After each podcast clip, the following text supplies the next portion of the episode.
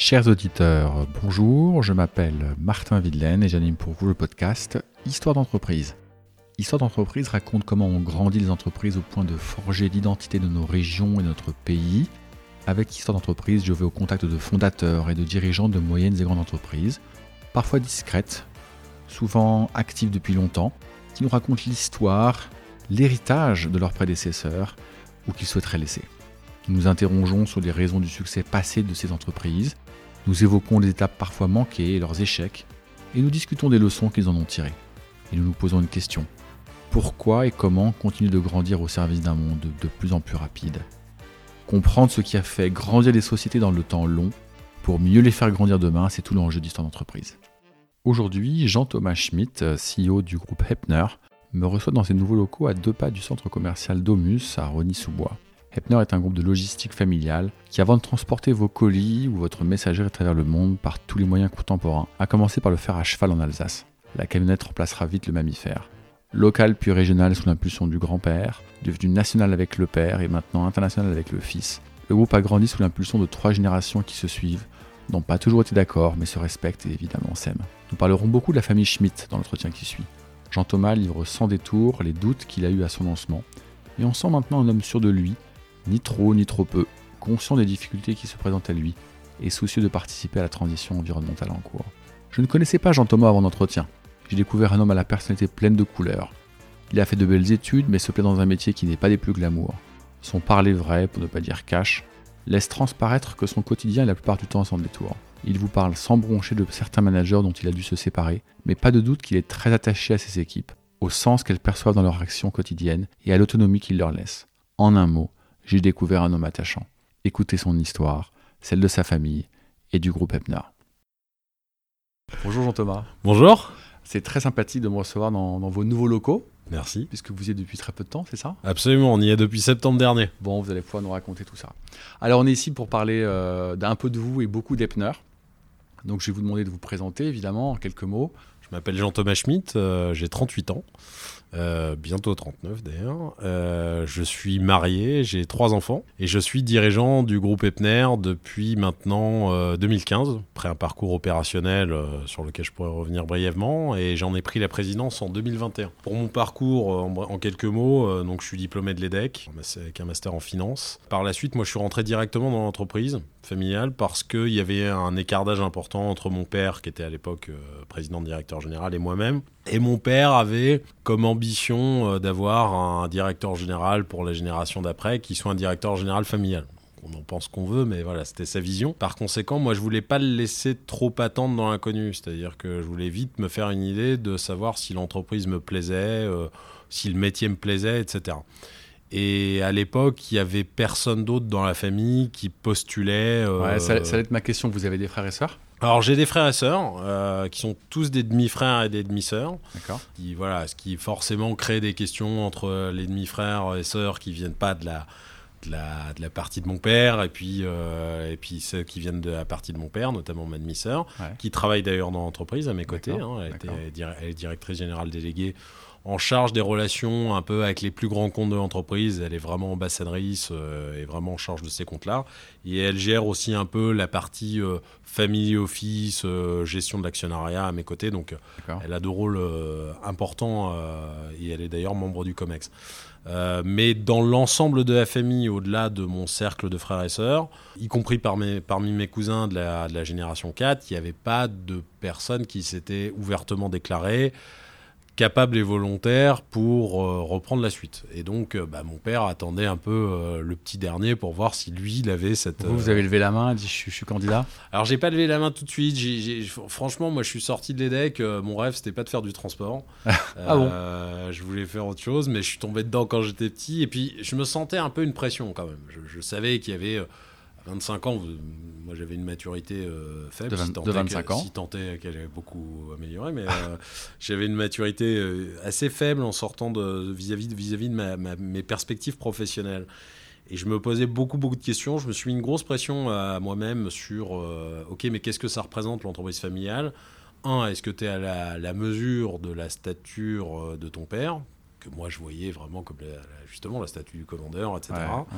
Et en même temps, euh, qu'est-ce que ça représente euh, de s'investir dans une entreprise comme ça qui porte non seulement, euh, enfin, qui, qui, est évidemment un patrimoine financier, tangible, mais, mais en même temps un, un patrimoine historique, familial, intangible. Et ça m'a mis une pression assez dingue. Donc je suis rentré là-dedans quand même en me Et disant. pardon de vous couper, quand vous dites euh, ça vous a mis une pression euh, familiale assez dingue, c'était avant de rentrer ou c'était après être Ouais, c'était avant de rentrer en fait. Et là, pour le coup, euh, la pression, elle venait que de moi. C'était moi avec moi-même. Je me sentais pas super bien dans ma peau, mais j'ai dit il faut que je me lance parce qu'à un moment, j'ai besoin de me prouver. Votre père vous a jamais dit Jean-Thomas, allez, viens, s'il te plaît, allez. Par allusion, mais il a eu cette intelligence de me laisser faire mes propres choix et de euh, de, de pas me, me pousser à tout prix.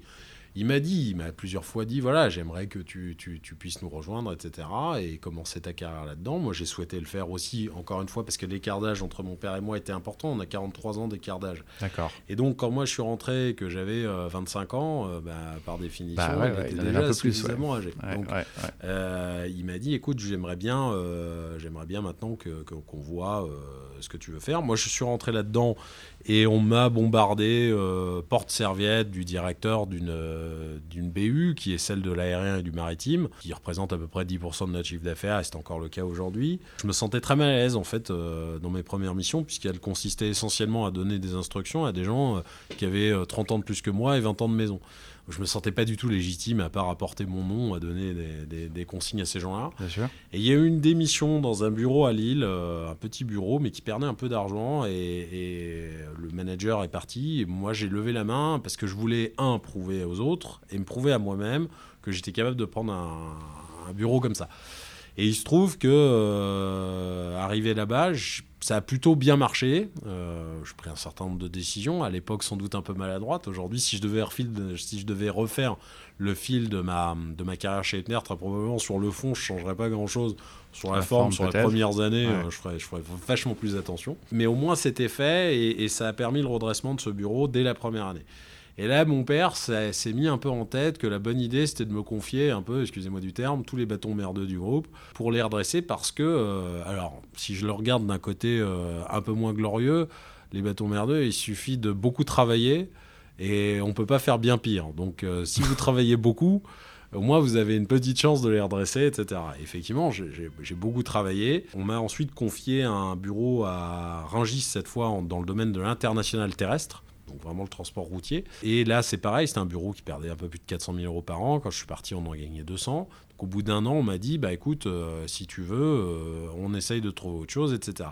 Et à l'époque, le manager de Rungis, donc euh, de l'endroit où j'étais, L'agence de de Rungis. l'agence de Ouais, Rungis, ouais, ouais. qui était une grosse agence, euh, part. Pour des raisons d'ailleurs qui n'étaient qui étaient pas très flatteuses, mais part. Et moi, je lève la main, je prends l'intendance et l'intérim de cette agence, et mon père fait un peu une erreur de, de maladresse, il me bombarde un directeur d'agence euh, sans même me le faire rencontrer, ni quoi que ce Que soit. vous n'aviez pas choisi en Que fait. j'avais pas choisi. Ouais. Ça, à la limite, je le comprends, mais je, je, je l'avais, je l'avais même pas rencontré. Et on me l'a envoyé là le, le matin, il est arrivé. Il fallait que je me pousse, etc. J'ai un peu mal vécu le moment. Donc j'ai, dit, vous me confiez quelque chose d'au moins aussi important. Sinon, euh, moi, j'ai aussi une valeur sur le marché. Am- Ambiance euh, le soir à la- euh, dans la maison. Ouais, bah, c'est pas un long fleuve tranquille, hein, une passation comme ça. C'est, euh, c'est, à la fois, vous parlez en même temps à votre président et à votre père. C'est, très ambivalent. hein. Donc, en même temps, il fallait faire preuve d'un affect réduit parce que euh, on parle d'affaires.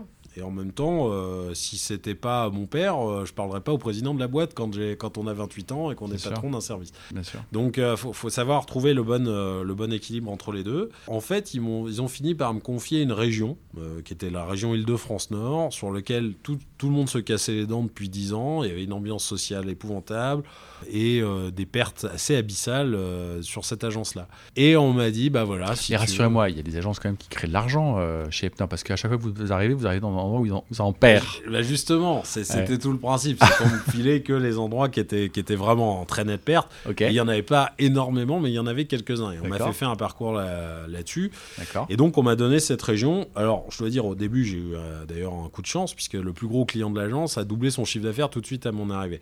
Mais c'est pas c'est pas ça qui a permis intégralement le redressement. Ça a aidé, faut, faut, faut le reconnaître. Après, je me suis aussi rendu compte que j'ai le fait, le fait d'être fils du patron, ça m'a aussi permis de prendre des décisions avec une autonomie sans doute plus importante que celle qu'on aurait laissée à un manager standard, et donc de prendre des décisions assez difficiles sur, le, sur la restructuration du site, etc., euh, qui, qui, était, qui était assez lourde, mais qui ont permis de redresser le site en un an, là aussi, avec euh, m'ouvrant d'ailleurs une voie royale pour une arrivée à la DG, que j'ai rejoint euh, après un an et quelques mois dans cette, dans cette région. J'ai mis un successeur en place et là-dessus, moi, je suis rentré en tant que directeur général délégué en charge des opérations. Ça, c'était, ça faisait combien de temps que vous avez rejoint de, le, le groupe? Trois ans et demi, quatre ans. 4 ans. Donc, euh, donc voilà, je, suis arrivé euh, ensuite à la, DG, et puis là j'ai repris euh, les rênes d'une fonction de DGD en charge des opérations, plus précisément supervision d'un certain nombre de régions. On s'était réparti les rôles avec un autre DGD, ça s'était très bien passé pendant, pendant 3 ans, et puis au bout de 3 ans, quand j'ai eu 32 ans, mon père a décidé de me confier la direction générale parce que lui-même prenait un peu de recul, commençait à vouloir prendre un peu de recul, et puis moi j'étais en pleine ascension, sans doute pas euh, d'ailleurs complet hein, d'ailleurs pour le poste, mais j'étais bien entouré encore par quelques managers de mon père, par des managers que j'ai pu moi-même recruter. L'intelligence de mon père vraiment dans cette histoire, ça a été de me laisser aussi euh, me créer mon équipe autour de moi, faire partir des barons qui étaient devenus les qui étaient ceux de mon père et que mon père, bah euh, voilà, c'était son équipe, donc il y avait des choses qui étaient sans doute plus acceptables pour l'entreprise mais c'est pas mon père qui allait les faire, etc. Donc il m'a laissé euh, faire mes, mes, propres choix et me constituer ma propre équipe au fur et à mesure pour finalement monter en puissance euh, sur les dernières années et arriver à cette présidence que j'ai prise l'année dernière. Ok, donc tout ce chemin, donc ça a duré? Tout ce chemin, ça a duré depuis 2008 jusqu'à 2021, c'est-à-dire 13 ans. 13 ans. 13 ans. Et vous avez pris la direction générale en 2015, c'est ça? J'ai repris la direction générale en 2015, absolument. Ok. Bon, magnifique. Merci. Alors, bilan? Bilan, écoutez, pour le moment, c'est plutôt. Enfin, je touche un peu de bois, justement, j'en ai, j'en ai là, mais euh, c'est plutôt réussi. Enfin, ça marche plutôt bien. On a un chiffre d'affaires qui a euh, presque doublé. Euh, on a une qui avoisine les. Qui est là, cette année, dépassera les 800, 820 millions d'euros de chiffre d'affaires. et l'année prochaine, très probablement aux alentours de 950. Donc on est en perspective de croissance. On a fait plusieurs croissances externes, notamment à l'international ces dernières années. Ouais, vous allez nous raconter ça. Mais alors, juste avant qu'on ne, rentre dans l'histoire des pneus, parce qu'on va, évidemment en parler euh, beaucoup, vous disiez que vous étiez mis beaucoup de pression, que finalement, c'est en entrant dans la société et en faisant vos preuves, finalement, que cette pression que vous mettiez vous-même a dû naturellement baisser. Aujourd'hui, euh, vous êtes toujours l'héritier de, des pneus. Hein. C'est parce que vous êtes aux commandes que vous l'êtes moins ou plus. Euh, c'est deux choses qui sont différentes. Comment est-ce que vous ressentez cette pression quelques années après? J'en ai, je, la ressens, je la ressens moins d'abord parce que j'ai plus euh, confiance. D'abord, je, suis extrêmement bien entouré par mes collaborateurs en premier lieu, et puis parce que l'entreprise fonctionne bien aujourd'hui. J'ai pas de j'ai pas de risque stratégique, euh, j'en vois pas en tout cas un horizon de temps de 3 à 5 ans qui peuvent nous mettre dans un corner euh, et nous éliminer du marché. C'est des métiers à faible marge. Ouais, on, va y venir parce que vous êtes sur un métier qui est quand même difficile, à faible marge, très concurrentiel, pas mal fragmenté. Enfin, je suis curieux de savoir un petit peu euh, les recettes du succès, même si j'imagine que comme toute recette du succès, on ne dit pas tout. Mais, euh, je suis curieux de, vous entendre sur ce sujet, oui. Mais donc, pardon, je vous ai coupé. Non, je, je disais, voilà, c'est un métier à faible marge, donc euh, forcément, quand on a un mur d'investissement comme on peut avoir en ce moment devant nous, bah, euh, on, est, attentif à tout. Mais, euh, non, ça, marche bien, la rentabilité est là, on s'est beaucoup développé à l'international, etc. Donc ça, a bien progressé. En termes de bilan, je veux dire qu'on a adressé l'ensemble des pans de challenge qui, qui nous attendent, c'est-à-dire à la fois la transition environnementale qu'on a très bien entamée aujourd'hui avec un plan qui a commencé avec le renouvellement de notre flotte et qui ont compris l'accompagnement de, sous-traitance pour passer au GNV, euh, qui sera la colonne vertébrale un peu de ouais, vous acquis des, véhicules. Euh, Absolument. C'est intéressant parce que quand je vous ai posé la question, euh, qu'est-ce qui a fait que, que, vous mettiez moins cette pression, vous m'avez répondu par trois indicateurs chiffrés naturellement le chiffre d'affaires, la marge, les investissements, donc finance. Est-ce qu'il y a d'autres éléments déconnectés des chiffres, même si j'ai bien compris que les chiffres aident beaucoup à vous soulager cette pression où vous vous êtes dit, ouais, non, ça roule, je continue, j'avance euh, bah, Il n'y a plus de raison de se mettre la pression La confiance en soi, d'une part, euh, parce que c'est pas forcément quelque chose qui est, que j'avais beaucoup quand je suis rentré. Encore une fois, c'était, je me posais énormément de questions. Donc euh, voilà, au fur et à mesure, vous, vous, vous prenez de l'assurance. Euh, alors, faut, faut, faut, jamais tomber dans l'arrogance, mais faut, faut, rester, faut quand même prendre une certaine assurance et une certaine confiance en soi pour driver les choses. Le fait de me sentir totalement aujourd'hui légitime vis-à-vis -vis à la fois de l'interne. Euh, et de l'externe, mais, mais et quand je dis l'externe, ça comprend aussi ma famille, hein, euh, qui m'a sans doute vu débarquer à 32 ans, un petit peu parfois euh, surpris, parce qu'ils connaissaient pas mon parcours opérationnel, etc. Et puis, bah voilà, vous constituez un track record avec des réussites, etc. mais c'est le, d'un autre côté, on peut pas tomber dans, dans les certitudes, et il faut, faut toujours s'assurer qu'il y a un doute permanent dans toutes les actions que vous menez. Moi, aujourd'hui, ce qui, ce qui, me conforte, c'est que, euh, si vous voulez, je, je, suis plus aussi. Euh, une entreprise comme celle-là, elle appartient, elle appartient plus tellement à ses actionnaires, en fait. Elle appartient à tous ses stakeholders, elle appartient à ses clients, elle appartient à ses fournisseurs, elle appartient à ses salariés. Moi, je suis là demain, euh, peut-être qu'un jour, il faudra mettre quelqu'un qui sera plus compétent que moi, parce que la taille de l'entreprise ou ses, ou, ou, ou ses challenges fera qu'on aura besoin de modifier un certain un, un petit peu la gouvernance. Mais aujourd'hui, je pense que toutes ces dernières années, on a mis en place euh, une gouvernance très solide qui fait qu'aujourd'hui, c'est pas un one-man show. Il y a une structure à la fois euh, de, la structure de l'entreprise est très saine, à la fois en termes de gouvernance, avec un conseil d'administration qui est aujourd'hui très solide, avec un conseil de direction qui est stabilisé et solide, avec euh, des équipes dont aujourd'hui tout est bien, tout est bien rodé, etc. J'ai plus d'endroits où je me dis c'est la Bérésina comme on a pu avoir dans, un peu dans le passé, etc. Et puis, euh, par ailleurs, euh, le, développement commercial, tous les indicateurs financiers, vous, l'avez dit, sont, sont, sont, au vert. C'est-à-dire que la croissance du chiffre d'affaires se fait très positivement, que ce soit en croissance organique ou en croissance globale. On a aujourd'hui un, cash flow qui est très largement supérieur à nos capex, et donc on, free cash flow qui permet largement de soutenir l'entreprise dans le futur. Aujourd'hui, si vous voulez, à l'instant T, et sur les trois prochaines années, qui est à peu près l'horizon de temps que j'estime euh, donner la, visibilité suffisante, parce qu'au-delà, il faut quand même sortir la boule de cristal. L'entreprise se porte bien et je vois pas de, raison de, de m'inquiéter outre mesure. Qu'est-ce qui a été le plus dur dans toutes ces années? Euh, écoutez, le, plus dur durant toutes ces années euh, au, patron, euh, ça a été. en fait, moi, je n'ai pas trouvé qu'il y avait beaucoup de difficultés. Je me suis amusé tout le temps, en fait. Je me suis amusé tout le temps parce que la, transformation était, effectivement assez profonde à faire.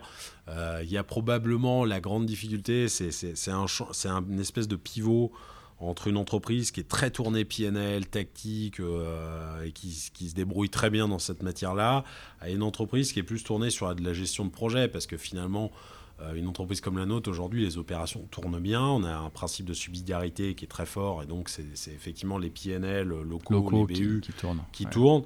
Et le siège, aujourd'hui, doit gérer des projets de long terme. Transition environnementale, transformation, transformation numérique euh, ou plus généralement informatique. Euh, vous avez tous les enjeux de l'expérience client, l'expérience collaborateur, et puis, et puis l'internationalisation avec la nécessité de gérer un réseau, de s'étendre à l'international, etc. Et donc aujourd'hui, on est à la fois dans le cockpit avec une vue, euh, vue d'hélicoptère, et en même temps, on a encore les mains dans le cambouis. C'est ce c'est ce qui fait les choses assez passionnantes. Mais c'est peut-être un peu le, la, la, la, la plus grande difficulté qu'on a, c'est aujourd'hui vraiment d'adopter une culture projet euh, avec une vraie volonté euh, d'être dans le delivery sur les projets, etc. etc. Sur le côté, sur, sur, sur, le long terme, j'ai pas pas eu de difficulté majeure. La difficulté personnelle, euh, ça a été pour moi de, de, refaire un peu mon équipe autour de moi. Ça a été, euh, voilà, je suis parti avec le COMEX de mon père. Il a fallu que je pivote pour, euh, pour avoir votre mon, propre COMEX. mon propre COMEX. Ça s'est fait avec des heures, des allées, des retours, etc. Et donc, bah, vous avez de temps en temps un peu le sentiment d'être le tueur en chef. Et c'est pas toujours, toujours. c'est pas qu'un sentiment non plus d'ailleurs. C'est pas que c'est pas, c'est, pas qu'un sentiment, c'est assez vrai. Euh, il y a un moment où c'était vraiment beaucoup. Même moi, je le voyais. Ça m'a jamais dérangé plus que ça parce que je considère que l'intérêt supérieur de l'entreprise prévaut.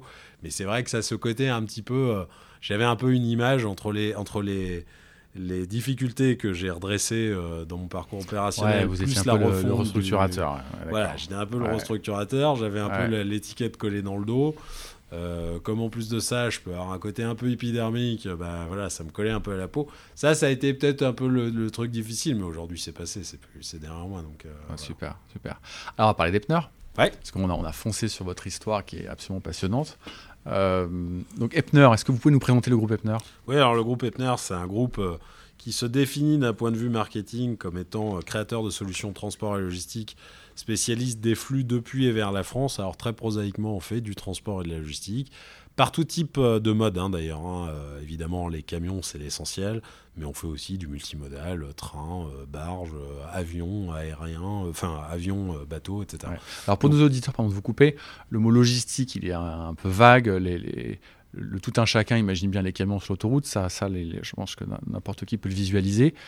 Pour quelqu'un qui n'est pas de votre métier, la logistique, ça veut dire quoi concrètement? Soit en l'étant de manière assez large pour nos clients, la, log- la- la supply chain, c'est vraiment la gestion euh, de l'approvisionnement euh, dont le transport est une composante parce qu'il faut évidemment euh, euh, permettre à la marchandise d'arriver au lieu de production euh, puis ensuite de pouvoir la distribuer. Le transport et la logistique, on peut le définir en deux points. Donc le transport, je viens de le dire, hein, c'est Ouais. comme vous dites, ça parle, ça parle de lui-même. La logistique, c'est à la fois du stockage de la marchandise et de la préparation de commandes euh, pour ensuite être relivré euh, sur des points, euh, soit de livraison finale, soit là aussi euh, Mm. de stockage pour euh, les magasins, etc. Donc ça peut sans doute éclairer, mais la logistique, c'est un terme effectivement qui peut prendre Ouais, différentes les facettes. frontières, les frontières dépendent des uns des autres. ouais. Exactement. Tel que nous, on l'exprime, c'est plutôt préparation de commandes, stockage. Quoi. Ouais. Euh, c'est d'ailleurs une activité dans laquelle on était quand moi je suis arrivé à la tête de l'entreprise, dont on s'est retiré parce que les pertes étaient trop importantes, on n'avait pas la taille critique pour le faire. On s'est concentré sur notre cœur de métier qui était effectivement le, le transport sous tout type de mode. Euh, donc euh, voilà, donc ça c'est la définition de notre activité. Euh, sur la fiche d'identité, aujourd'hui on est 3600 ou 700 collaborateurs, je sais même plus, parce que comme on vient de faire deux acquisitions les deux dernières Ça semaines, dépend comment vous comptez. Ok. je ne sais plus exactement où j'en suis. On est présent, et là aussi, j'ai pu refaire le compte, mais on est présent en France, en Allemagne, en Hollande, en Belgique, en Suisse, en Espagne, au UK et au Sénégal et en Hongrie. Alors racontez-nous l'histoire d'Epner. C'est comment est né Epner? Parce que c'est un groupe familial. Donc ça, vous disiez que vous étiez le- euh, la personne de la quatrième génération, si, si je, vous ai bien entendu. Qui était au départ? C'était quoi le- la vision de départ de votre aïeul? Racontez-nous un petit peu ça si vous connaissez l'histoire. Alors, moi, j'ai- deux versions. J'ai la version que je raconte et puis la version que j'ai entendue aussi l'autre jour, mais euh, je Ah. suis pas sûr totalement de la vérité. donc On va, on va revenir aux sources, on va revenir aux basiques. Bon, c'est une entreprise qui a été créée en 1925. Donc Ok. 1925, c'est loin. Plus personne, on a, personne n'a vraiment jamais documenté l'histoire dans la famille. Donc on, on se base sur des témoignages euh, qui se passent de, de parole en parole, etc. Donc c'est Ouais. c'est- pas, une- c'est- pas une culture très écrite, quoi, ni très documentée. Donc on, on croit l'histoire qui nous semble la plus romantique. Euh, mais, on va rester sur cette histoire romantique. mais, mais elle, sera, elle sera à peu près. euh, En Ouais. tout cas, les, les fondamentaux sont, sont, sont les mêmes dans les deux histoires. Ouais. Non, il y a. euh, mon, arrière-grand-père a, monté cette entreprise. Alors, euh, l'histoire euh, que j'ai entendue, moi, c'est qu'en fait, ils, étaient restaurateurs avec ma, ma grand-mère. Ils ont cherché à se diversifier ou en tout cas à changer de métier. Et c'est comme ça qu'ils se sont retrouvés à racheter cette petite entreprise qui, faisait, qui était spécialisée dans le transit entre Kiel et Strasbourg, donc dédouanement et, et transport à cheval, euh, qui était vraiment spécialisé donc sur les flux franco-allemands, d'où cet ADN euh, sur lequel on s'est appuyé pour se développer à l'international dans le futur, puisqu'à la fin des années 70, on avait d'ailleurs plus d'agences en Allemagne qu'en France. Euh, et la deuxième histoire, en tout cas la deuxième version du début de cette histoire Epner, c'est que mon grand-père, qui était un paysan du nord de l'Alsace, a voulu racheter cette petite entreprise parce qu'il y avait plus de chevaux dans cette entreprise que le plus gros paysan euh, du coin où il était. Donc c'était ah ouais, donc on comptait les chevaux. euh, Voilà. D'accord, ok. C'était Ah, déjà rigolo. une petite notion concurrentielle, etc. Ah, et puis finalement, euh, il a développé cette entreprise-là. Alors voilà, c'est mon grand-père qui a repris assez vite les rênes derrière, qui l'a redéveloppé. Il y a eu une pause pendant la guerre parce que parce que voilà, parce qu'on n'a pas pu, ouais, on n'a bien pas sûr. pu continuer l'entreprise, euh, qu'on a repris par la suite, euh, évidemment pas dans les mêmes conditions. Mm. Et puis on s'est développé tout au long de ces années, euh, d'abord en France essentiellement, avec, enfin, mon grand-père, ça a vraiment développé. le barin. Il se trouve que mon père était c'était un élève un peu rebelle, donc il avait fait un peu tous les lycées de Strasbourg. Euh, je pense qu'il y a peu, peu, de gens qui lui donnaient une chance de reprendre euh, l'entreprise. Et puis, euh, mon grand-père était, était, une personnalité extrêmement forte. C'était quelqu'un de très charismatique, de très, très brillant, mais, mais, mais, aussi une personnalité un peu écrasante. Et, et dur.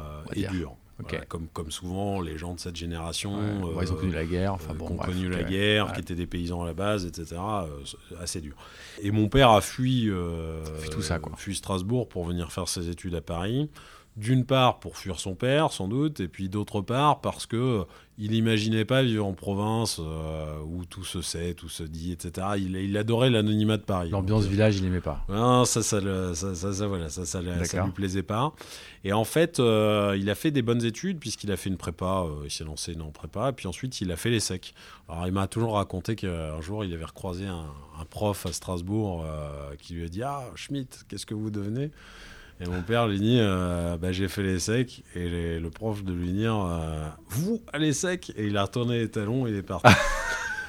Donc c'est dire si l'image de mon père était pas était un peu dégradée dans le, localement. Et il a fait les secs, c'était le premier de la de notre branche d'ailleurs à faire à faire des études. Euh, euh, et, derrière, à l'issue de, cette, cet essai-là, bah, il a rejoint le groupe immédiatement, avec d'ailleurs son meilleur ami qui deviendra euh, le, le, le, patron du réseau international du groupe, etc., permettant d'ailleurs le développement de l'international chez Epner. Ça a été vraiment un, duo. qui a très très bien fonctionné. ah, donc, euh, sympa. donc il est rentré là-dedans, et lui, il a eu assez vite comme conviction que si on restait les régionaux de l'étape, on n'y arriverait pas. Et donc, il a d'abord tenté de racheter une entreprise qui lui permettait de doubler taille en Alsace, c'est-à-dire de vraiment de conquérir du Bas-Rhin au Haut-Rhin. Il a eu, euh, il a découvert une entreprise qui était un peu euh, mis, mis, sous contrainte par les banques. Il y avait des rivalités entre Haut-Rhinois et Barinois à cette époque-là. Le Haut-Rhinois, qui était une ouais, je suis sûr qu'il doit y en avoir un petit peu de temps en, temps toujours, encore. Il y en a toujours. le, le Haut-Rhinois, qui était une famille euh, je dirais, euh, assez, assez euh, voilà, de la, de, la, bourgeoisie mulhousienne. Alors que lui, ses origines étaient des origines paysannes. Alors que nous, c'était plutôt, plutôt paysanne. Il y a eu un petit peu une réticence ah à Epner, ah, machin. rigolo. donc ça, on l'a, voilà, c'est un jour par l'intermédiaire des banques qu'on dit bon, ça serait bien que vous vendiez quand même. Donc on a racheté ce truc-là. Et ça, ça nous a permis de prendre pied, effectivement, dans un système, dans un écosystème plus vaste. Et puis ensuite, en 84, là, mon père se lance dans une acquisition beaucoup plus... Euh, beaucoup plus structurante. Euh, ça s'appelait Lambert et Valette. Ça lui permettait euh, quasiment de doubler de taille. C'est une entreprise qui, couvrait toute la partie est de la France. Donc, en principalement, lui, il visait le Rhône-Alpes. il y avait des, mmh. antennes à Paris. Alors, je, vous interromps, mais ce qui est très intéressant dans, dans, dans votre euh, dans, l'histoire que vous nous êtes en train de nous raconter, c'est que c'est très local. Et je pense qu'on va, on va largement parler parce que vous êtes dans un business euh, où le territoire, la géographie euh, structure votre business. Mais, on, sent que quand vous grandissez, vous grandissez en définissant des lignes sur une carte et puis ensuite après on, grandit. Pardon, je vous ai coupé. Non, non, non, mais vous, avez raison. En fait, donc mon père rachète ce truc-là, ou en tout cas propose de racheter ce truc-là, qui était une entreprise, comme il me dit aujourd'hui, si j'avais fait les due diligence correctement, J'aurais jamais racheté cette entreprise, mais stratégiquement, on serait peut-être plus là. Parce qu'il fallait absolument qu'on conquiert cette partie-là. Les, les, réseaux commençaient déjà à, à fusionner, à se rationaliser. On voyait déjà qu'il y avait euh, effectivement une optimisation des, des, forces en présence. Et euh, mon père vous, avait compris que si on voulait notamment se développer sur l'international, qui était la partie la plus euh, rémunératrice et la plus en croissance du groupe, il fallait absolument qu'on puisse couvrir les zones principales. Paris, Strasbourg, Lyon, etc. Vous n'avez pas un partenaire en Allemagne, un local hero en Allemagne qui veut accepter de travailler avec vous si, vous n'êtes pas, capable de, couvrir les, principales villes françaises. Et ça, il l'avait compris et euh, il en a bavé, puisqu'il a racheté cette entreprise d'abord contre l'avis de son père. Qui avait raison en fait, enfin qui avait raison sur le plan opérationnel, mais sur le plan stratégique avait tort. Qui, ne comprenait pas le rationnel stratégique de mon père et qui par conséquent euh, était assez hostile au rachat de cette entreprise. Et, en fait, l'histoire est assez, assez, assez rigolote parce que euh, mon père va au conseil d'administration plaider son truc et quelques minutes, il est avant dans le bureau de mon grand-père qui, lui exprime une nouvelle fois. ça frite, ça frite dans le bureau avant, ouais sa, son désaccord ou sa désapprobation par rapport à l'opération. Et là-dessus, il arrive au conseil, mon père sans doute un petit peu, un petit peu fébrile, et mon grand-père a l'intelligence de dire on a confié les rênes à Jean, on lui fait confiance, euh, donc euh, ah. on y va. La classe. Et ouais, assez classe, ouais. La classe. Assez classe, assez classe. Et mon père s'est toujours d'ailleurs comporté comme ça avec moi. il a eu la même, la même attitude. Il a, on a rarement eu des désaccords en, profondeur. En tout pas, pas, de cette ampleur-là. pas de cette ampleur-là. Il y a eu des petits désaccords sur certains points plus opérationnels, mais jamais de cette ampleur-là. Il m'a toujours, euh, toujours soutenu. Mais ce que je veux dire, c'est que euh, c'est un truc que mon père me raconte régulièrement. Alors après, ils se sont lancés dans une opération de redressement mon père s'est retrouvé du coup avec les managers de mon grand-père qui, qui sentant que mon grand-père était euh, pas forcément très favorable, ont commencé à mettre des bâtons dans la roue de mon père. Hmm. Donc il y en a un qui l'a dû virer Manu Militari parce qu'il voulait pas faire le truc, et l'autre euh, qui a euh, pris peur devant l'ampleur de la tâche et qui a collé sa démission. Donc là, mon père s'est retrouvé dans une situation épouvantable où en plus de ça, l'entreprise, en, en, soulevant le capot, il découvre, ou en ouvrant les tiroirs, il découvre que c'est épouvantablement euh, complexe, qu'il euh, y a des choses notamment sur des droits de douane qui ne sont pas refacturés aux clients, etc. Donc vraiment des risques importants. Et à l'époque, la trésorerie commençait à être à sec et mon directeur financier de l'époque me raconte qu'il passait de banque en banque avec son million pour, euh, dire, pour les calmer de temps en temps quand ça hurlait trop, etc. Ah et à l'époque, pareil, il y a une histoire où mon père me dit on est convoqué, alors je ne sais plus chez quelle banque, je crois que c'était la Société Générale, avec, avec le directeur financier. Et puis, ils se font passer un peu un savon sur euh, l'opération, etc. Et puis, il y a le directeur régional de l'époque qui rentre dans le bureau euh, et qui dit Bon, messieurs, c'est votre métier, n'est-ce pas? Puis euh, il regarde un peu, oui. Bon, bah écoutez, vous savez ce que vous faites, donc on va vous faire confiance. Voilà, il y avait encore cette possibilité d'échapper un peu au comité crédit londonien. Ouais, ouais, là, je pense que c'est une époque un peu révolue. C'est une époque révolue, très probablement. Mais cette histoire me plaît parce que je, trouve que c'est voilà, c'est une affaire d'homme et, je pense que l'entrepreneuriat est beaucoup une affaire d'homme et de prise de risque. C'était quand ça? Ça, c'était 84. 84. Donc voilà, donc là, ils sont passés, ils ont eu chaud. Ils ont eu chaud. Ils se sont bien redressés par la suite. Et puis, il n'y a plus d'opérations majeures. Il y a eu des bouleversements, hein, comme effectivement Maastricht, etc. Euh, la fin de la douane, qui était extrêmement rémunératrice pour le groupe, euh, donc avec des opérations de restructuration en amont. Euh, derrière le redéploiement des, forces opérationnelles autrement, etc. Et pendant cette période-là, donc vous grandissez en France, entre autres par cette acquisition, vous avez des pôles dans les grandes métropoles françaises. Absolument. Est-ce que c'est pareil simultanément, concomitamment en Allemagne ou dans d'autres pays? Non, c'est resté, très, très éclaté. En Allemagne, on avait des entités qui, à la fin des années 70, étaient plus nombreuses qu'en France. Et en fait, en Allemagne, euh, on est resté avec ces petites entités-là qui étaient des petites entités autonomes, indépendantes, très spécialisées sur la France. Elles faisaient pas ah, autre chose que du déploiement de la France. Et en Allemagne, encore aujourd'hui, même si ça, en ce moment, il y a un mouvement de concentration assez fort en Allemagne, il y a toujours eu des petits local heroes comme ça, euh, à Osnabrück, à là, machin. Il y avait à chaque fois un acteur un peu prédominant. Il y a très peu d'acteurs nationaux. Aujourd'hui, encore une fois, c'est moins le cas, mais à l'époque, c'était beaucoup de petits acteurs ou une fédération de petits acteurs comme ça qui se contentaient d'un territoire dans lequel ils étaient les champions absolus. Quoi. Et nous, l'idée, c'était évidemment de trouver les partenaires en Allemagne qui étaient à chaque fois les, plus les plus forts, ce qu'on a trouvé, euh, enfin ce que mon père a réussi à fabriquer à travers justement ce réseau qu'il avait constitué en France. Il a attiré à lui des gens comme Hellman, qui à l'époque dans le nord de l'Allemagne était, était, des références absolues, euh, Kretschmar euh, en Nordrhein-Westphalien, etc., qu'il a attiré à lui des partenaires de, premier ordre partout en Europe. Et c'était ça la raison pour laquelle il avait constitué ce réseau en France, qui, à, grands frais, peu rentable, puisque là on est vraiment dans de la commodité, euh, qui est vraiment de la, messagerie de l'époque, mais c'était un peu plus rentable. Et donc voilà, donc il avait constitué ce réseau pour ça. Et, et il s'était, voilà, en Allemagne, nous on n'était présents que pour envoyer de la marchandise ou recevoir de la marchandise pour distribuer sur le sud de l'Allemagne. Mais on n'avait pas de vocation à se développer plus que ça, mais bien à attirer à nous les, les meilleurs partenaires. Quoi. Et donc euh, tout ceci se développe bien euh, jusque dans, dans, les années 2000. Et là, là on, là, on prend 15 ans de développement organique. Euh, voilà, sans, sans soubresaut, il n'y a, a, pas de grande aventure dans, dans cette période-là si ce n'est qu'à la fin. Ce qui est intéressant aussi, là encore pour nos auditeurs, c'est que c'est bien remarqué qu'il y a des moments où il y a, il y a, des, il y a des, moments de tension, des moments très très forts dans, dans l'histoire de l'entreprise qui peuvent parfois mettre en danger cette entreprise. C'est l'histoire de l'acquisition 84. Et puis suivi de longues périodes, ça dure 15 ans, où bah, on fait le travail, on va au charbon tous les matins et on fait grandir la société à la force des poignets. Oui, absolument. Je, je pense qu'il n'y avait pas forcément lieu il n'y avait pas forcément lieu d'accélérer euh, sur de la croissance externe ou sur des, sur des pivots stratégiques, mais j'ai entendu à la radio un jour quelqu'un dire aujourd'hui on parle en année chien, euh, une année d'aujourd'hui ça vaut 7 ans d'il y a 20 ans, et, c'est probablement assez vrai. Euh, quand j'en parle à mon père ou à des gens qui ont vécu cette époque-là, tout le monde me dit mais attends, les, défis que vous avez devant vous aujourd'hui sur l'ensemble du périmètre, transition environnementale, transformation digitale, internationalisation, attente des clients en termes de track and trace, etc., mm. avec un changement de paradigme très fort chez nous, aujourd'hui on, transporte moins une marchandise qu'une information, et donc ça, ça, ça, ça, tout de suite vous comprenez mieux en quoi le transport est devenu une commodité, et qu'en fait la création de valeur se fait par l'information et, la data, euh, ce, qui est, ce qui est un change hein, pour des entreprises comme les nôtres. Bien sûr. Euh, mais, mais, mais ça, quand l'autre jour j'ai présenté le plan stratégique il y a trois ans au comité Strat, euh, il y a des gens, comme mon ancien directeur financier est à notre comité stratégique, euh, son commentaire de tour de table, c'est de dire il est incroyable de constater les défis que vous avez devant vous et, et le peu de temps que vous avez pour les réaliser. quoi. Et le mur d'investissement d'ailleurs que ça crée sur le plan financier, hein, qui, est, le corollaire de tout ça.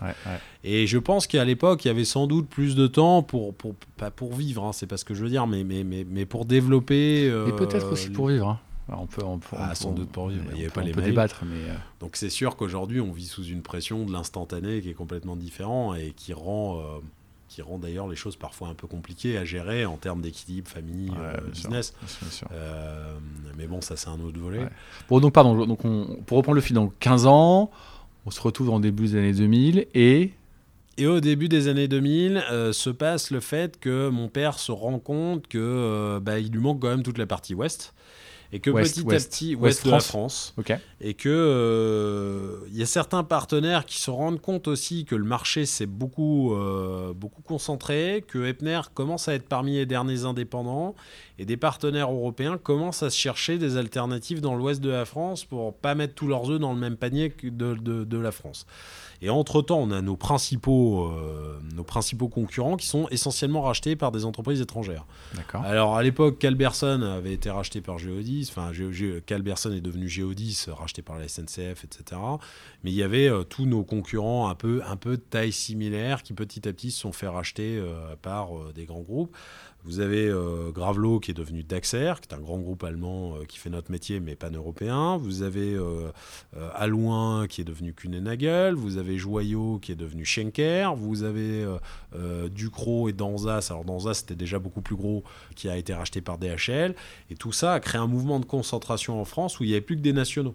Les petits régionaux, soit ils étaient dans des zones où en fait ils servaient tout le monde parce que personne ne voulait y aller des zones perdues euh, ou des zones où il n'y avait pas assez de, fret, soit les petits ont disparu corps et bien. Et là, euh, mon père a eu l'intelligence, là aussi une bonne vision des choses, et il a saisi l'opportunité de prendre l'exact reflet d'Epner dans l'ouest de la France. À l'époque, ça s'appelait XP. Alors c'est un truc qui avait changé de main en main 40 fois, euh, euh, avec des, des, des, des, opérations de LBO sous fond, etc., des opérations de licenciement et de restructuration à n'en plus finir. Ce qui fait que nous, alors c'était à la fois très positif parce que ça nous permettait de conquérir l'ensemble du territoire, donc d'avoir cette capacité de distribuer sur l'ensemble du territoire et d'implanter les services à valeur ajoutée, à commission de transport, c'est-à-dire affrètement national, international, et puis tout ce qui est international dans ces entités qui n'en faisaient pas, et donc de créer de la valeur et des synergies par-dessus. Le corollaire de ça, c'est que nous, on avait un syndicalisme, je dis toujours, on a le syndicalisme qu'on mérite, nous, on avait un syndicalisme très très, euh, très, très correct. C'est-à-dire qu'on n'avait pas des jaunes en face de nous, on n'avait pas des vendus, mais on avait des gens qui comprenaient l'intérêt supérieur de la boîte, qui défendaient l'intérêt des salariés, mais tout en comprenant qu'il y a certaines limites. En face, là, on s'est retrouvé des durs de chez durs qui étaient lessivés euh, depuis 10 ans ou 15 ans par, euh, par, des changements d'actionnaires, des changements de fonds, etc. Et puis des grosses opérations de restructuration très échaudées sur les pattes de derrière. Là, là ça a créé du remous dans l'entreprise parce qu'il a fallu qu'on s'adapte à cette euh, modification de gestion des ressources humaines-là, qui nous a entraîné vers des, vers des moments compliqués. Hein. donc, euh, donc voilà, ça, ça a été un, point important. Et puis, je vous disais, en même temps, se passait une, une, euh, une reconfiguration du paysage concurrentiel dans le transport français. Et en fait, quand nous, on a racheté ça, c'était légèrement avant cette, cette, reconfiguration. Et ensuite, la reconfiguration a fait que au moins un des acteurs, ça n'a pas été forcément le seul, à l'époque, avait tiré les prix vraiment vers le bas, à coup du moins, moins 20, moins 25, etc. Et en fait, il y avait là derrière, c'est que c'est quand même complètement fou, comme c'était une entreprise on va la citer, c'était la Poste allemande euh, qui avait une filiale en France. Ah euh, eux, quand ils avaient un problème de rentabilité, bah, ils ont augmenté le prix du timbre en Allemagne.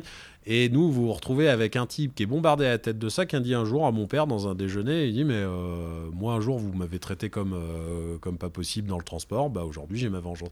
Vous avez des types comme ça qui nourrissent une ambition personnelle complètement folle. Euh, qui ont tout cassé. Le temps que ça monte au cerveau d'une entreprise comme, euh, comme la Poste allemande, euh, qui a fait fini sur 300 millions d'euros de chiffre d'affaires, pour faire 100 millions de pertes par an. Donc vous imaginez l'environnement ouais, concurrentiel dans lequel on 25%, c'est monstrueux. C'est monstrueux. Nous, on s'est fait piquer quasiment l'essentiel du fonds de commerce à valeur ajoutée qu'on avait dans, dans la boîte qu'on avait rachetée.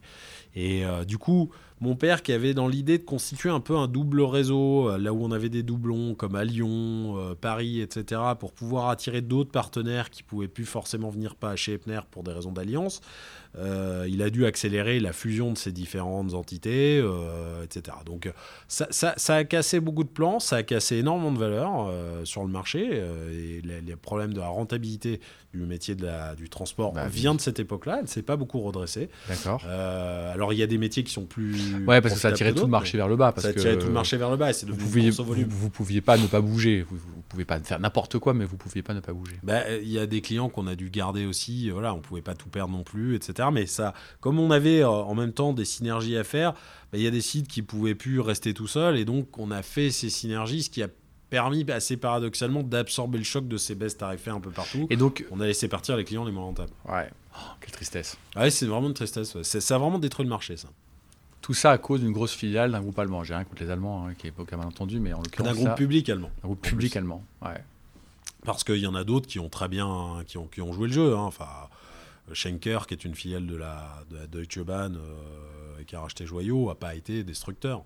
Et ça, vous dites que encore aujourd'hui, le marché, il, vit les conséquences de cette période-là? Dans les années, donc au début des années 2010, 2012, 2013, je ne sais plus exactement quel, euh, il y a deux gros acteurs qui s'effondrent coup sur coup, Cernam et Mori.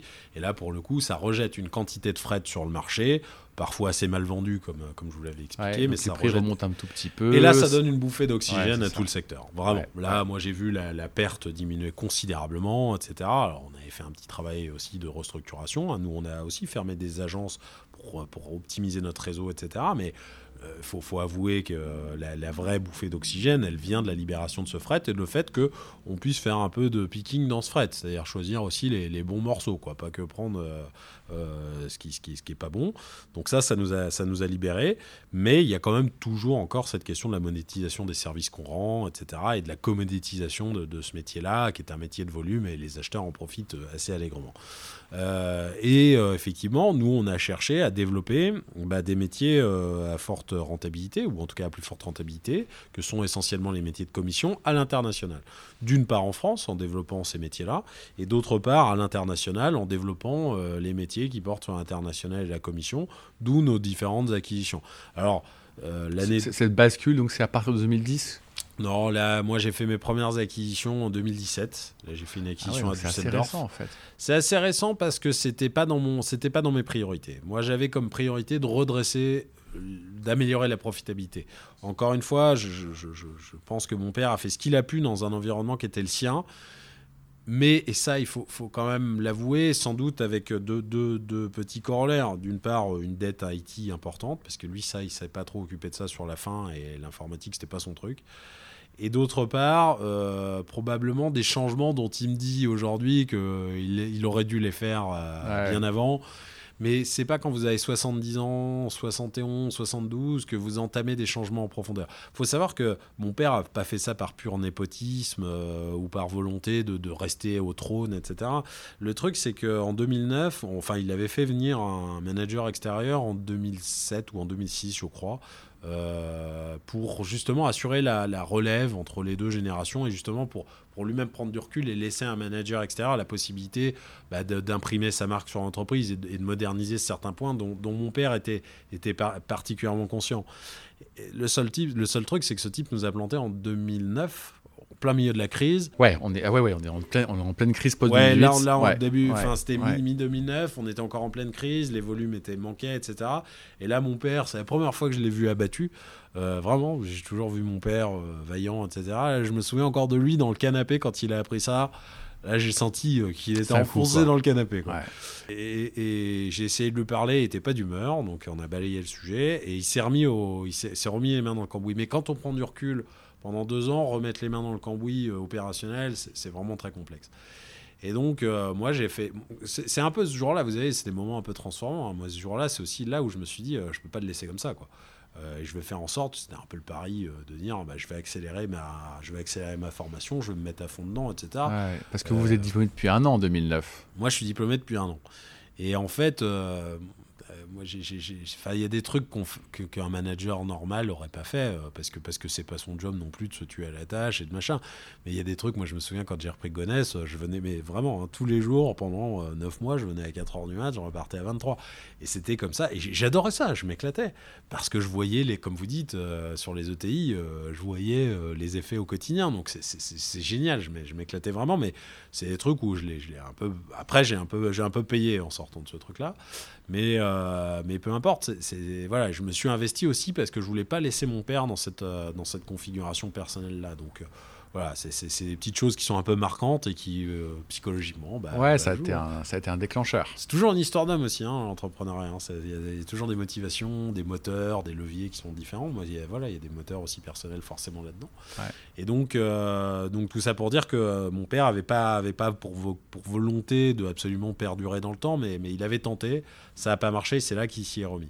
Donc, euh, donc en fait, euh, ça lui a pas permis de faire la transformation de l'entreprise entre euh, 2009 et 2015, comme il l'aurait probablement laissé faire à un manager extérieur. Et donc, bah, moi, son intelli- l'intelligence qu'il a eue, pour le coup, c'est ce que je vous disais, c'est de me laisser aussi me séparer à la fois de gens ou de modifier des organisations. Euh, comme il l'aurait probablement pas fait. Moi, Ouais, j'ai fermé la division logistique. C'est un truc qu'il avait lancé lui-même il y a, il y a des dizaines, quelques dizaines d'années avant, Oh enfin là 20, là. 20 ans avant. Ouais, Je l'ai fermé complètement, ça pesait 60 millions d'euros de chiffre d'affaires. J'ai licencié quelques directeurs régionaux qui étaient, qui étaient, qui étaient, qui étaient ces, ces soldats, hein, mais c'était devenu des barons ingérables. Moi, je leur donnais une instruction, les gars. de toute façon, je rencontre qu'à ton père. Enfin, c'était surréaliste.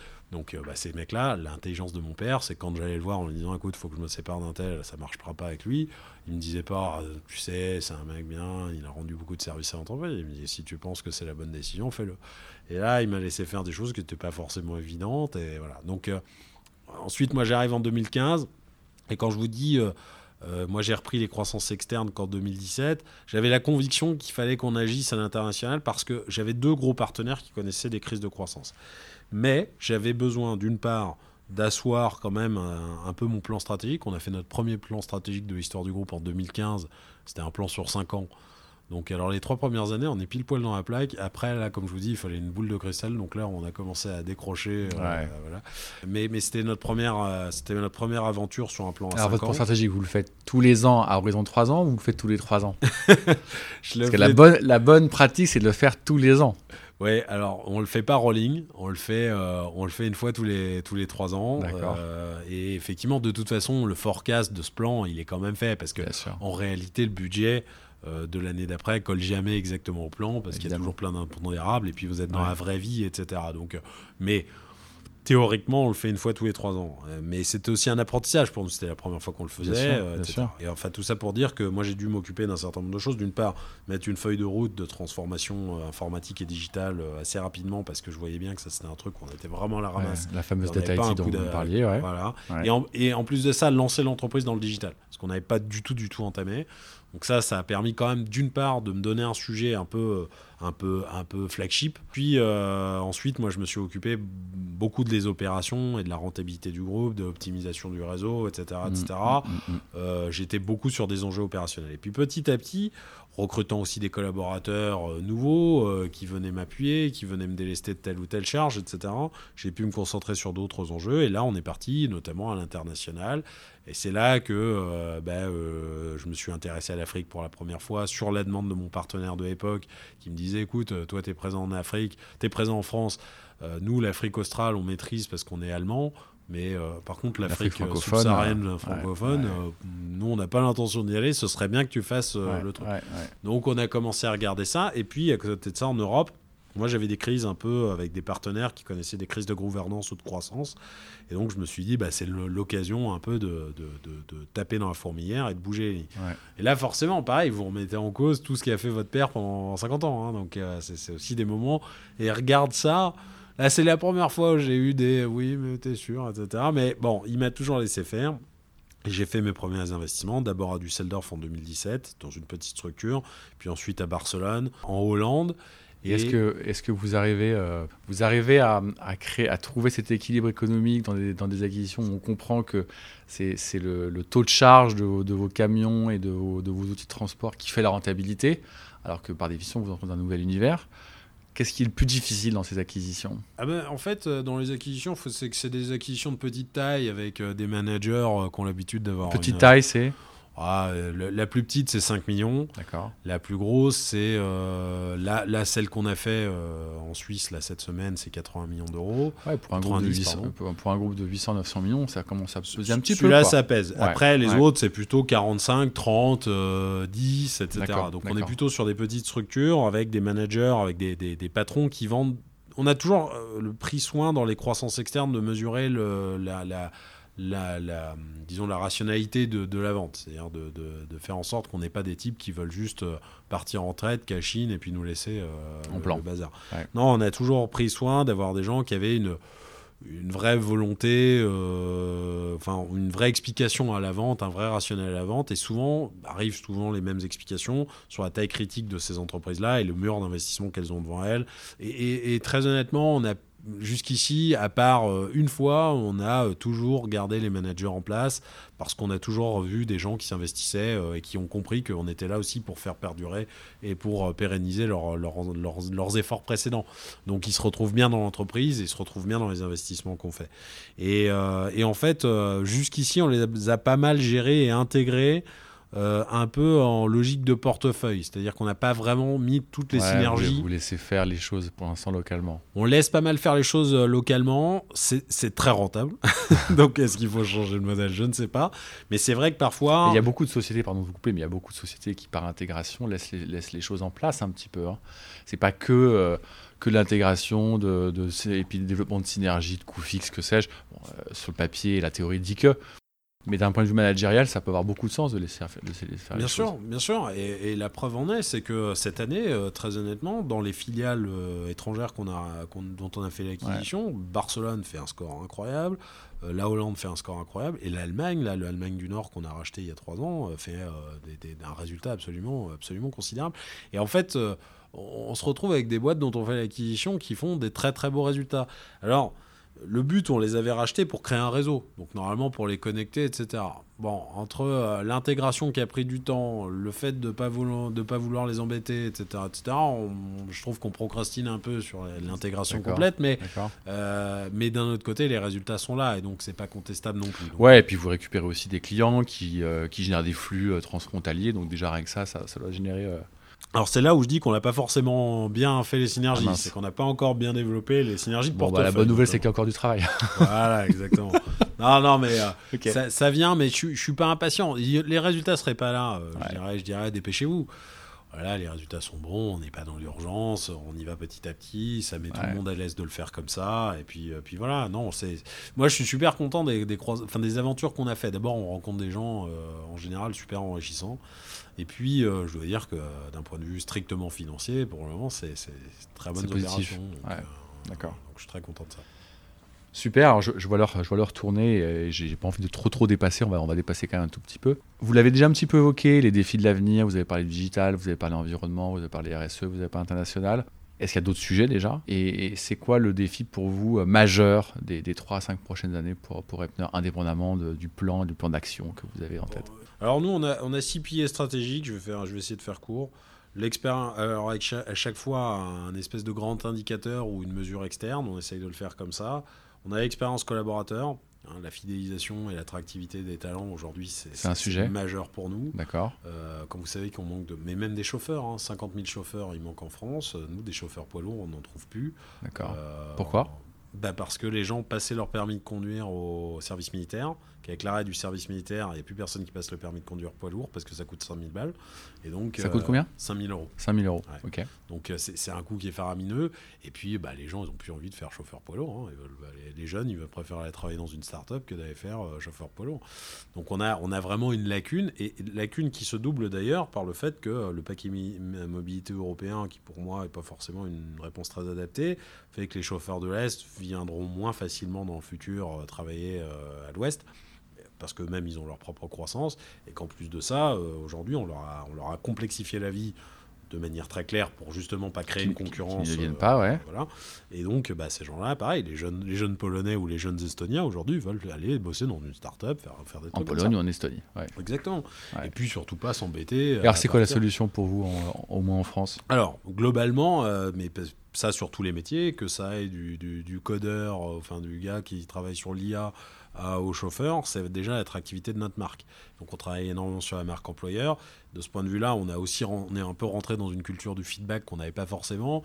On s'est lancé dans l'aventure un peu Great Place to Work. Euh, avec, euh, Alors pourquoi venir travailler chez Epner maintenant que vous avez le micro et que vous avez été entendu par des potentiels personnes qui peuvent vous rejoindre en tout, cas, ce qui, en tout cas, ce qui ressort très clairement de les enquêtes qu'on fait, c'est que les gens trouvent un sens, un sens important à leur mission au quotidien. On a, on a vraiment un, mode un modèle de management qui est basé sur le principe de subsidiarité et de la délégation. Hein. On a des valeurs qui sont claires. Alors, c'est, les valeurs, je ne vais pas commencer à rentrer là-dedans parce que tout le monde peut dire ouais, c'est du marketing, etc. Mais on a un modèle de management qui est extrêmement décentralisé, extrêmement autonomisant, avec euh, de la délégation, avec une subsidiarité très claire. Et c'est vraiment ce qui ressort, mais à 60 15-80%, c'est vraiment le sens qu'on donne à son travail. Euh, on, est épanoui quand on, quand on vient bosser chez Epner. Quoi. Après, on a, on a des boîtes avec, comme des, avec des, des, des, qualités d'élèves. Ouais, mais, comme toutes les boîtes. Mais, mais, pour le coup, ça, je pense que notre modèle managérial répond aux attentes de, de, jeunes comme de personnes plus seniors, de venir. Qui sont très autonomes et en plus de trouver du sens on a une batterie d'indicateurs. Parfois, on nous reproche d'être beaucoup trop euh, dans les chiffres, dans le micro-détail des indicateurs. Mais chaque, chaque personne ici, sur le quai comme dans les bureaux, peut avoir au quotidien ses objectifs et ses indicateurs mis à jour, etc. Et ça, ça nous importe énormément parce que on veut que les gens connaissent la rentabilité de leurs actes au quotidien pour qu'ils puissent, bah, euh, on va reprendre un terme un peu anglais, mais être dans l'empowerment, etc. Et puis se réaliser eux-mêmes. Je pense que c'est vraiment important à une époque où vraiment le sens qu'on a au travail est, vraiment la, ligne directrice d'un choix euh, chez, un jeune ou même chez une personne qui change de job, etc. Et euh, ça, ça ressort vraiment dans les enquêtes. Donc ça, c'est une vraie fierté pour nous d'avoir euh, d'avoir développé. En fait, ça, c'est mon père qui avait toujours eu ce modèle de management-là. Euh, et moi, je l'ai fait perdurer parce que c'est une vraie réussite. Quoi. Il y a des vrais entrepreneurs. Après, les entrepreneurs, c'est dur à trouver. Donc ça nous pose d'autres challenges opérationnels. C'est pour ça que je veux absolument conserver les talents qu'on a chez nous. Donc défi numéro un, les talents. Les talents. Donc Great Place to Work. Ensuite, on a l'expérience client. Et là, on mesure le NPS chaque année, donc on, bien progresse bien en la matière avec un NPS qui est fort chez nos grands clients et les plus anciens. Donc les plus petits nouveaux, euh, ils ont un peu de mal à se plaire chez nous, visiblement, et nous, on a un peu de mal à les dessus. Donc il faut qu'on, vraiment qu'on passe dessus. Euh, ensuite, il y a évidemment RSE, transition environnementale, qui est un sujet majeur, mais majeur. Ça, c'est probablement, pour répondre à votre question de tout à l'heure, l'un des grands enjeux pour, euh, pour une entreprise. Et en quoi ça va changer votre business dans les prochaines années? Ah bah, si, si, on si on transforme pas notre flotte ou si on n'arrive pas à trouver les modalités de livraison euh, et, de, transport qui soient des technologies plus douces, et qu'on ne fait pas les choix suffisamment en, avant, en, amont, on disparaîtra du marché. Parce que, encore une fois, on a des très grands acteurs qui ont des moyens d'investir. Mais quoique, hein, transformer une flotte euh, comme des Norbert d'Entresang ou faire des XPO, etc., c'est quand même, ça demande des investissements colossaux. Chez nous, on vient de mettre 15 millions d'euros pour changer 50% de notre flotte, c'est-à-dire 150 euh, euh, tracteurs. Quoi. donc il faut déjà les mettre sur la table.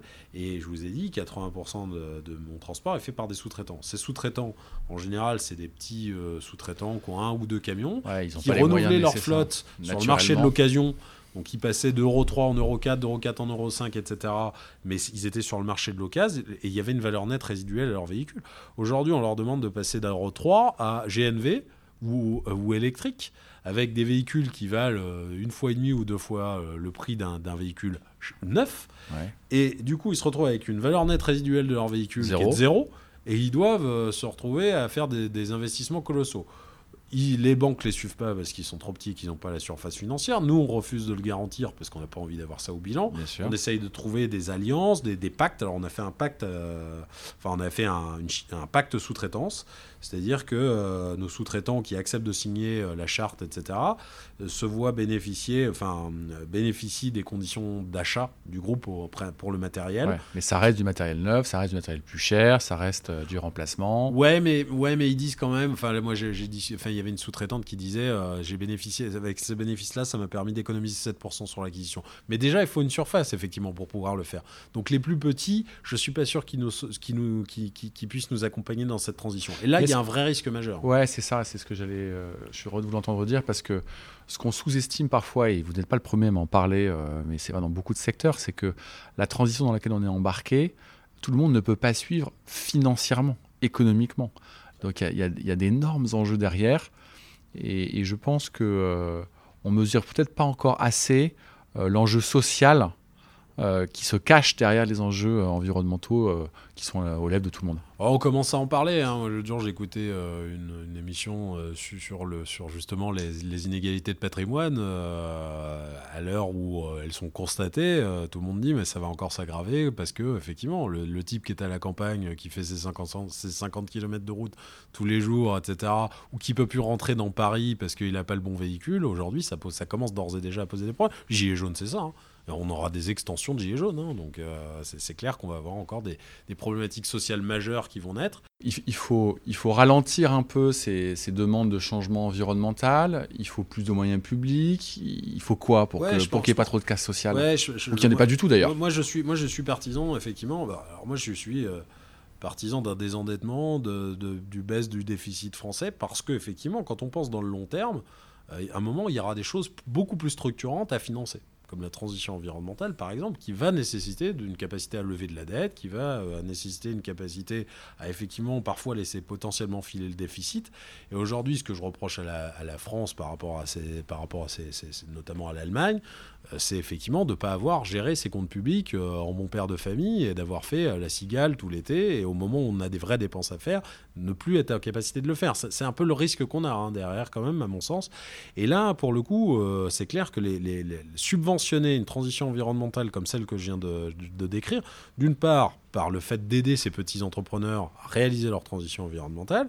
Alors il existe des subventions à l'échelle régionale, etc., mais qui sont très très loin de suffire pour mener à bien. Puis d'autre part, en investissement dans les infrastructures, on nous demande d'aller vers l'électrique ou vers le GNV. Aujourd'hui, des stations GNV, vous n'en avez pas. Vous avez des chefs de secteur euh, de l'administration qui sont pas d'accord pour une station GNV, qui vous mettent tous les bâtons dans les roues pour le faire.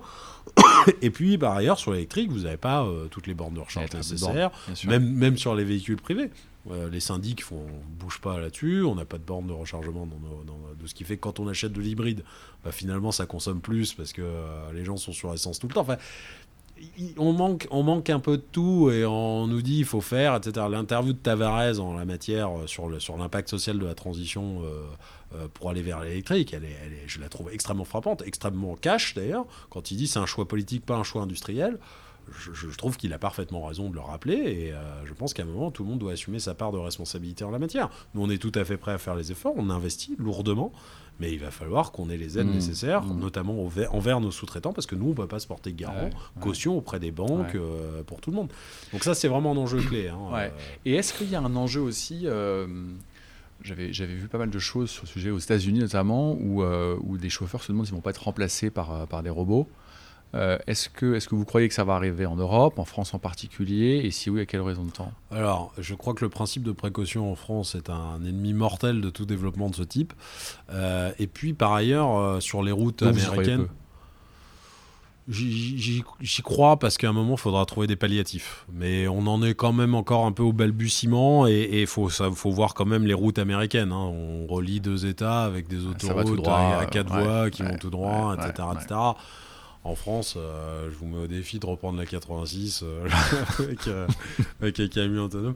Non, mais je ne suis pas en train de dire que je ne crois pas au progrès. Je, pense qu'il y aura des, alternatives de ce type-là parce qu'à un moment, il faudra trouver des palliatifs et, que ça avance très vite sur, sur l'autonomisation. Mais pour le moment, je regarde ça d'un œil un peu lointain. Un peu lointain. Ouais, parce que le marché américain n'est pas du tout le même, y compris dans le transport, que, que, le marché européen, qui est beaucoup plus, c'est beaucoup plus dense, c'est beaucoup plus de la petite messagerie, c'est pas des grands lots comme ça, comme aux États-Unis. C'est pas tout à fait comparable. Maintenant, la technologie reste la même et il faudra regarder attentivement comment ces tests, comment ces tests avancent.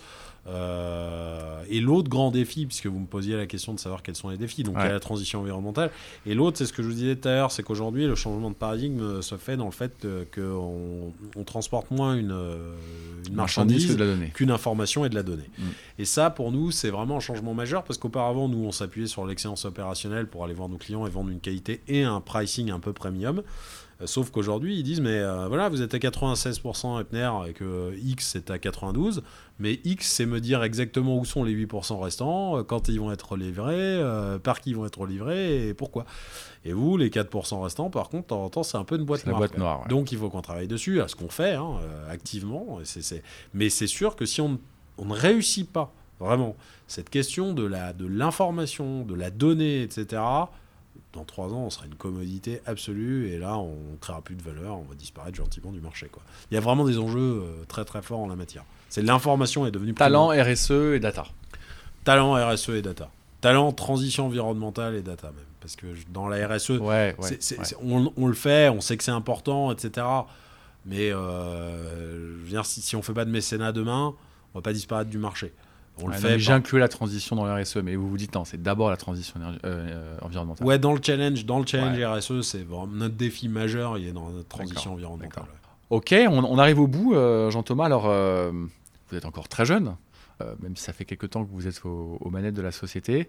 Et puis, un jour, je vous le souhaite, vous, vous, céderez les rênes de la société, qui sera devenue plus grande, plus belle, globale.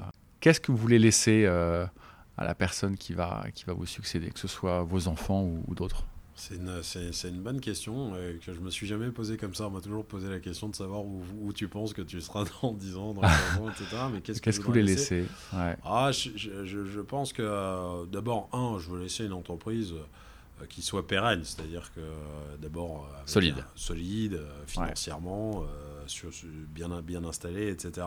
Et qui, qui ait une vision, enfin, qui ait une possibilité de développement stratégique, qui a encore de la marge de manœuvre. Quoi. Parce que euh, le problème, c'est que les, les, choses changent terriblement et vous savez pas très bien si dans trois ans, vous serez pas dans un corner. Bien sûr.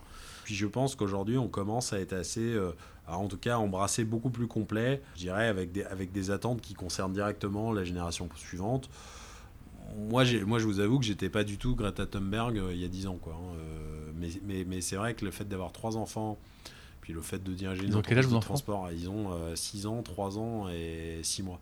Ah, bravo. Et merci. bravo la maman aussi. Hein. c'est à la maman qu'il faut, qu'il faut dire bravo. Non, moi, c'est vrai que, vrai que honnêtement, sans, sans, sans vouloir euh, appuyer trop là-dessus, je suis toujours un peu gêné de, parler comme ça, mais euh, l'aspect transition environnementale, je, souhaite pouvoir y contribuer à mon niveau. Je, suis tout aussi inquiet. Euh, ça touchera, ça touchera peut-être nos, enfants directement, hein, quand même, les, les, méfaits. Enfin, en tout cas, s'il y a une catastrophe qui, arrive. Et malheureusement, euh, on a l'impression que c'est quelque chose qui est lancé et qui sont de plus en plus inéluctables. Euh, ça touchera mes enfants. Donc je, suis forcément assez impliqué dans la matière. Et on est prêt à renoncer à des choses. On est prêt à renoncer à une partie de la profitabilité pour ça. Aujourd'hui, c'est ce qu'on fait à travers les investissements qu'on fait y compris chez, chez nos sous-traitants en GNV. Mm. Les mm. opérationnels au quotidien, ils se plaignent du fait qu'on leur mm. impose un choix de passer en GNV, que ça leur coûte une fois et demie plus cher, que Mais il y a un moment, si on n'y va pas et personne fait un peu d'effort, on n'y arrivera jamais. Et je dois dire qu'en la matière, il faut quand même tirer un coup de chapeau, notamment aux grands donneurs d'ordre qui sont assez, assez moteurs. Euh, Là-dessus Ouais, ouais, ouais. Moi, j'ai. Enfin, on a récupéré des nouveaux clients, pour, pour, le citer, L'Oréal. Euh, par exemple, marche avec nous euh, grâce, à, grâce à ça. Et euh, puis d'autres hein, qui ont associé nos noms à Decathlon, qui est quand même une belle marque. Ouais, j'ai vu qu'il y avait une jolie pub euh, Decathlon sur vos camions. ouais. on a fait du co-branding, etc. Et, je pense que ça, en la matière, il y a une vraie, il y a une vraie volonté. Mais quand on, quand on Qu'est-ce qui a fait que, que L'Oréal ou Decathlon vous ont choisi alors? Ben parce que je pense qu'on a une, une, roadmap, enfin une feuille de route de transition environnementale qui qui qui est vraiment tangible.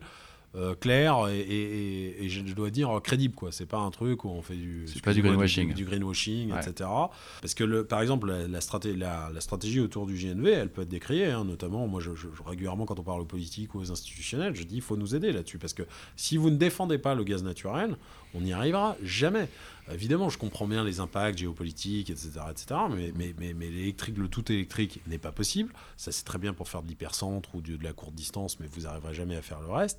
Et il faut que vous nous aidiez à convaincre. Ah, ça ne vous aura pas échappé qu'une partie de la classe politique euh, est vent debout contre toute forme de gaz. Hein. Contre toute forme de gaz, ouais. avec euh, cette, cette, espèce de déjà de, de, truc de dire oui, mais ça reste une énergie fossile, etc. Sauf que derrière, il y a le bio-GNV. Alors, toujours quelqu'un pour dire oui mais le bio-GNV c'est infaisable, ouais, c'est trop compliqué techniquement, blablabla. Ouais, bla, bla, bla, oui mais si, si, moi je préfère commencer à faire quelque chose qui est imparfait que de rien faire. Que de rien faire. Euh, c est, c est, je trouve qu'un peu cette attitude stérile de dire c'est le tout électrique ou rien, c'est mortifère, on peut pas continuer à faire ça comme ça. Donc, euh, soit les gens sont un peu raisonnables et écoutent euh, un petit peu les professionnels et acceptent une transition environnementale qui va à son rythme, mais, relativement rapidement. Typiquement, moi, les ZFE, les zones à faible émission, dans les, villes, je suis pas contre. Je considère que si on n'avait pas cette épée dans les reins, on avancerait probablement moins vite. Donc pourquoi pas mais, derrière, une fois qu'on les a mis en place, il faut quand même vivre avec le principe de réalité et accepter qu'il y, ait des phases transitoires de 4-5 ans. Je ne dis pas qu'il faut qu'elles durent 30 ans, mais de 4-5 ans qui permettent d'avoir un mix énergétique qui aille vers, vers quelque chose de plus propre. Et voilà, donc ça, j'aimerais simplement m'assurer que notre entreprise soit, soit bien dans la plaque et, et de laisser quelque chose qui, euh, qui, améliore le sort de nos, de nos enfants, puis je l'espère de mes petits-enfants. Bon, top. Le mot de la fin? Le mot de la fin, bah, Pour tous les gens qui nous écoutent Merci beaucoup. J'espère que, j'espère que l'histoire d'Epner n'était pas trop déstructurée. Non, que, pas du tout. Elle n'était absolument pas. Au contraire, euh, moi, ce que j'aime toujours dans ces histoires, c'est qu'il y a un mix d'histoire industrielle, histoire familiale, histoire personnelle. Et puis, euh, puis ce, qui est, ce qui est top en vous écoutant, c'est qu'il y, y, a une vision. Tout, tout, le monde ne l'a pas. Donc, euh, il me reste à vous souhaiter 10, 20, 30 longues belles années euh, et puis de passer les rênes. J'espère à vos enfants si c'est votre, si votre souhait ou à d'autres personnes pour que Epner continue de grandir. Au meilleur, en tout cas. Voilà. Merci Jean-Thomas. Merci infiniment. Merci d'avoir écouté Jean-Thomas et d'avoir découvert comment faire grandir un groupe de logistique comme Hepner. Si cette nouvelle interview vous a plu, évidemment, parlez-en autour de vous. N'hésitez pas à m'écrire sur LinkedIn et surtout, surtout, notez 5 étoiles le podcast sur votre plateforme préférée. Et puis enfin, si cette nouvelle interview vous a plu, parlez-en autour de vous. N'hésitez pas à m'écrire sur LinkedIn pour me faire part de vos suggestions ou bien me proposer un autre invité à rencontrer. Plus que jamais, notez 5 étoiles le podcast sur votre plateforme préférée ou rédigez un avis. Et surtout, surtout, parlez-en autour de vous. Toutes les histoires d'entreprise sont également disponibles sur le site de bluebirds.partners, site de la communauté d'indépendants que j'anime et qui conseille ou remplace des dirigeants. C'est toujours plus que jamais un immense plaisir pour moi de vous faire découvrir des sociétés sous un jour nouveau. J'espère que vous en tirerez le même plaisir à les écouter. Encore merci pour votre soutien et à bientôt.